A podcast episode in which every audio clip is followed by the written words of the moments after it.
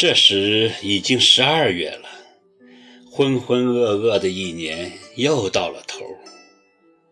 在芙蓉路的名点咖啡厅里，我跟李英芝相对而坐，我喝咖啡，他喝茶。他一直就不喜欢喝咖啡，说那洋玩意儿不合中国人的胃口。我却是一口接一口的猛喝，好像喝的是茶而不是咖啡。我真是失败。我对英芝说：“我真是失败。”他最脆弱的时候，首先想到的居然不是我，而是米兰。我却还天真的以为我是他生命中最重要的人。你说我失败不失败？你别这么说。我看他有他的顾虑，他是怕你担心，所以才。和我们是什么关系？我们是生生死死都要在一起的关系。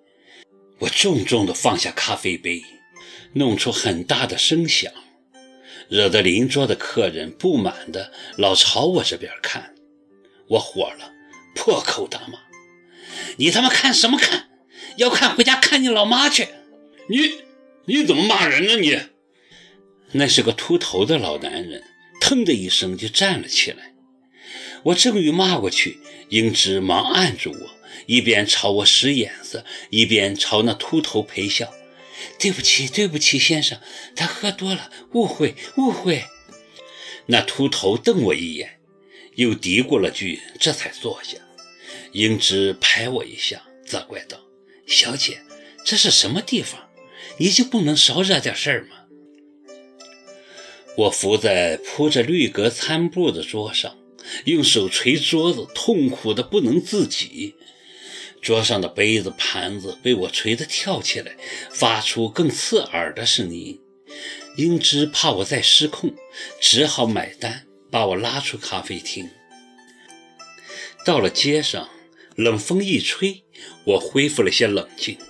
英芝则岔开话题，说公司又恢复正常运转了，工地也已复工。齐总还表扬了他，说他没有趁乱走人，很有团队精神。为了表彰他，就给他加了好大一笔薪水。我听着没吭声。齐树礼是彻底把我得罪了。那晚后，我再见到他就装作没看见。他跟我说话，我也不理。碰了几次钉子后，他就没再烦我了。见了面也只是点个头，表示一下友好，但我没有把这事告诉英芝，怕她担心，只是旁敲侧击地问她可不可以跳槽换个工作。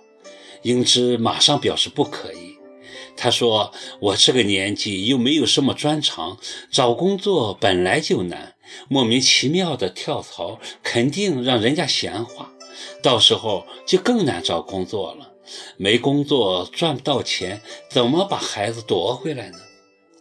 我一听就泄气了，又是孩子，他到死都忘不了他的孩子，我也就不好再劝他辞职。毕竟他上班上得好好的，也确实没理由去辞职。不过我心里总是有种莫名的担心，究竟担心什么，我也说不上来。也许是我太敏感了吧，但愿如此。英芝跟我分手后又赶去工地了，我一个人漫无目的的在大街上游荡，心底一片悲凉，如那一阵紧过一阵的秋风，满目萧瑟。我又在想他了，他一定是早有预谋的，而且。又故伎重演，用米兰来打击我。他显然是故意的。在新疆时，我就发现他的情绪异常。那个时候，他大概就在思考怎么跟我分手吧。回到彼岸春天，一进小区就撞见了齐树礼。他不知道因为什么事，正在跟物业公司的保安发脾气，恶狠狠的样子让两个保安耷拉着脑袋，眼皮都不敢抬。我也耷拉着脑袋，装作没听见，从旁边绕过去。考，齐树礼在背后叫：“你最近的视力好像是越来越差了。”我转过身，冷漠地看着他。岂止是差，简直是失明了。是吗？那很好。失明了，你就不要把什么事情都衡量得那么清楚。他丢下保安，走了过来，背着手，目光尖锐地穿刺我。你要是真失明了，对我来说真是很大的福音呢。是啊，你当然是希望我失明，这样就没人像我这样看你看得那么透了。我反击道。齐树礼大笑：“你看透我？哈哈哈！你要是这么容易看透一个人，你就不会弄成现在这副人不人鬼不鬼的样子。那你就离我远点我瞪着这个狂妄的男人，气得眉毛直跳，转身就走。齐树礼跟了过来，一直跟着我进了莫愁居。我没请你进来，我挡在门口。怎么这么没礼貌？我是客人。齐树礼没理我，绕开我，直接进了客厅。小四，给我泡上杯上好的龙井，上次我给你的那种。他像吩咐自己的佣人一样吩咐道：“要浓点。